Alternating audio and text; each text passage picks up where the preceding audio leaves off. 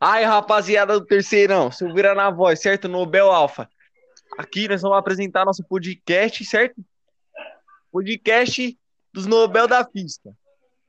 Bom dia, boa tarde, boa noite. Aqui é a Nobel Fox. Boa tarde, boa noite. Bom dia, boa tarde, boa noite. Se apresente, dia, boa rapaziada. Então fala aí o nosso codinome aí, parça, que eu já esqueci o meu Aí. codinome já. Só o pessoal da sala entender. Eu sou o Nobel Alfa, Silveira, Isabelle que tá junto no mesmo celular comigo é o Nobel Fox. O Nunes é o Nobel Zika e o Pedro é o Nobel Dop. certo? Aí, Vamos aí. podcast aí, vai, vai, Mas- a voz. Nosso podcast aí, a gente vai falar, a gente convidou aí a o, nossa celebridade aí, né, o Nobel, Nobel Dop, para estar falando sobre física moderna. Mas nós vai começar falando aí, vou começar falando sobre a física moderna. Começou lá no final do século XX, falava sobre as teorias, sobre a matéria, sobre o mundo, sobre o mundo quântico, que era um, que é um estudo sobre, sobre aquelas coisas bem pequenininhas chamado átomos ou subatómos. Ele, essas teorias surgiram lá nas três primeiras décadas é, do século XX, onde surgiu os dois maiores é, físicos do mundo, o Albert Einstein e Max Planck. Com o surgimento da teoria da relatividade de Einstein e da quantização das ondas eletromagnéticas. E nesse novo campo de estudo, ampliou, ampliou os horizontes da, da física clássica, que é muito, muito mais abrangente que a física clássica e é capaz de explicar os fenômenos das escalas mais pequenas de todas, que é as atômicas e as subatômicas. Estudada a questão das velocidades mais altíssimas, que é as da velocidade da luz. Os físicos do século XX lá percebeu que o conhecimento que eles tinham não era nada suficiente para explicar os fenômenos que nem do efeito fotoelétrico ou da radiação do corpo negro. Então eles começaram a estudar um pouco mais, levantar as ideias sobre a natureza da luz e da matéria, que eles tinham interação entre si. E agora, meu parceiro o Pedrão, Pedrão, não quer Nobel Dop, vai dar continuidade. Vou falar sobre a.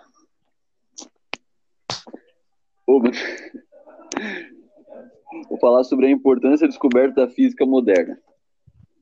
Diversos experimentos marcaram a história e o desenvolvimento da física moderna, entre eles dá para citar aqueles que nos fornecem uma compreensão mais profunda sobre a estrutura da matéria e dos átomos, e também sobre a natureza da luz. Vou citar alguns exemplos dessas dessas importantes descobertas que marcam o começo da física moderna. Começou em 1895, quando foi descoberta a existência do raio-x, que é um tipo de raio invisível e de radiação extremamente penetrante. Aí no ano seguinte, em 1896, foi descoberta a existência da radioatividade. Pouco tempo depois, no ano de 1900, o físico alemão Max Planck propôs que o que a energia carregada pelo campo eletromagnético apresentava valores quantizados múltiplos inter, inteiros de quantidade mínima e constante. Em 1905, por meio da teoria da relatividade de Albert Einstein, mostrou referências que moveu a velocidade muito alta proposta velocidade da propagação da luz. Em 1913, Niels Bohr propôs que os níveis de energia dos nêutrons espalhados ao redor dos núcleos atômicos são quantizados, isto é, a energia é dada por um múltiplo inteiro de um valor mínimo. Em 1924, a dualidade da onda da partícula estabelecida pelo físico Louis de Broglie mostrou que qualquer corpo pode comportar-se como uma onda e no ano de 1926 surgiu a mecânica quântica, quando o resultado do trabalho de físicos como Werner e Aaron Schwarzenegger foi comprovado. Em outras palavras, a física moderna conseguiu explorar a natureza do mundo microscópico e as grandes velocidades relativas, fornecendo valores e explicações para muitos fenômenos físicos que até então eram incompreendidos no mundo. marcos da física moderna. Primeiro sobre a teoria atomística, que ela se originou entre os pensadores gregos como Tales de Mileto e os atomistas Demócrito e Leucipo. Para esses pensadores, a matéria era constituída, constituída por partículas menores, indestrutíveis e indivisíveis, as quais foram chamadas de átomos. A teoria atomística ganhou força graças, graças aos diferentes modelos atômicos propostos ao longo dos, dos estudos físicos. E alguns importantes cientistas, agora eu vou falar alguns importantes cientistas e suas teorias atômicas. John Dalton, que acreditava que os átomos eram maciços, indivisíveis e que a substância era formada por combinações atômicas de diferentes proporções.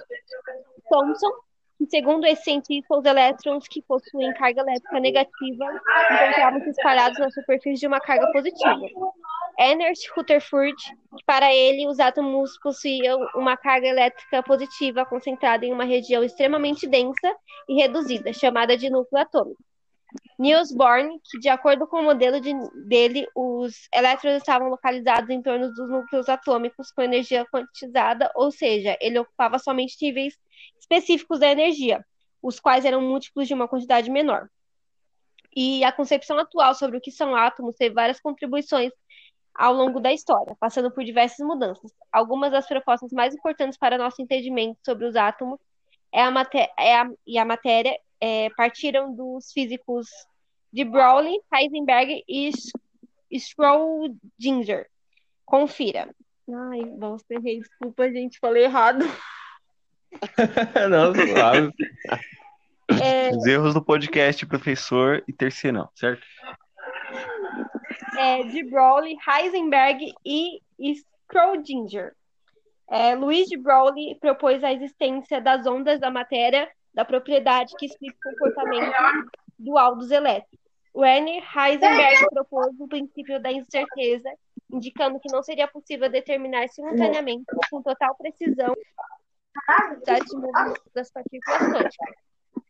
Ernst Schrödinger, por meio de, de, de, equações, conseguiu determinar as regiões mais prováveis de se encontrar um elétron, um elétron em volta de um núcleo atômico. Desculpa eu não saber falar o nome do, do cara, que é meio difícil Rutherford. Ela falou Rutherford. Vai, segue aí, parça. E aí surgiram, surgiram vários experimentos para comprovar as teorias desses grandes físicos Surgiu a, a experiência da radiação do corpo negro, surgiu o experimento da gota de óleo, saiu também o experimento de Frank é, Hertz, surgiu também o experimento de Redford, a descoberta das lentes gravitacionais, o experimento de Mikeson Morley, todas elas para tentar comprar, com, é, comprovar suas teorias. E aí eu vou falar um pouco sobre o experimento da gota de óleo, que é uma das que o pessoal mais faz é, fala, na verdade, pra, sobre a questão da física moderna. E o experimento da gota de óleo foi, foi feito pelo físico Robert Andrews Micalian. Foi capaz de determinar a ordem da grandeza da carga elétrica dos, dos elétrons. Então ele foi tipo, muito importante essa, esse experimento dele, que foi um aparato utilizado pela experiência que foi usado tipo um borrifador que espirrava gotículas de óleo entre duas, duas placas que eram eletricamente carregadas na direção vertical. E aí, de, de forma que as gotículas ficassem estáticas no ar. Até a realização desse experimento, não, não se conhecia muito sobre as cargas elétricas, é, elétricas é, elétrons, né? apenas a razão entre a carga e a sua massa.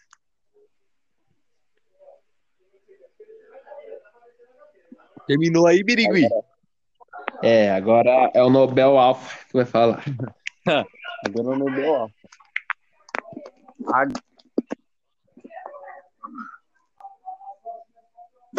Agora ele cai.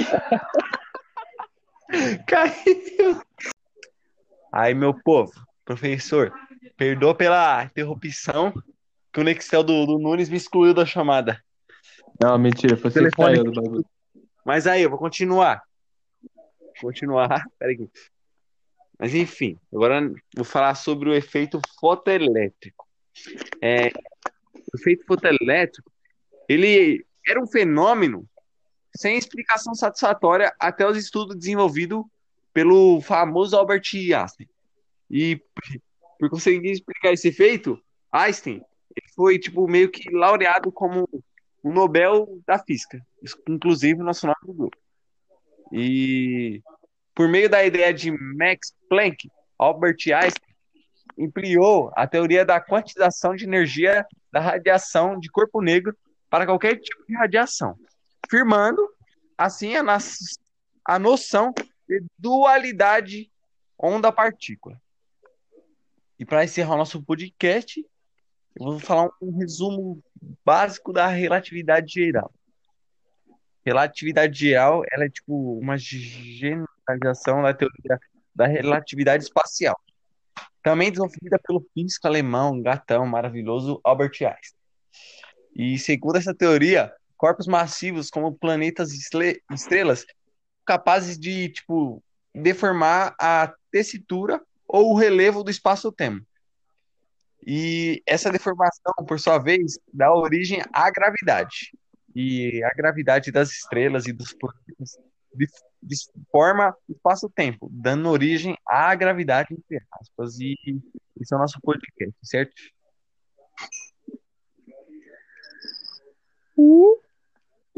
Acabou. Dois beijos. Muito obrigado por acompanhar nosso podcast. Espero que você é. tenha aprendido mais sobre física moderna. Um beijo, é. um abraço. Esse foi o Nobel da Física Podcast. Falou, rapaziada. Certo? Falou. Aí,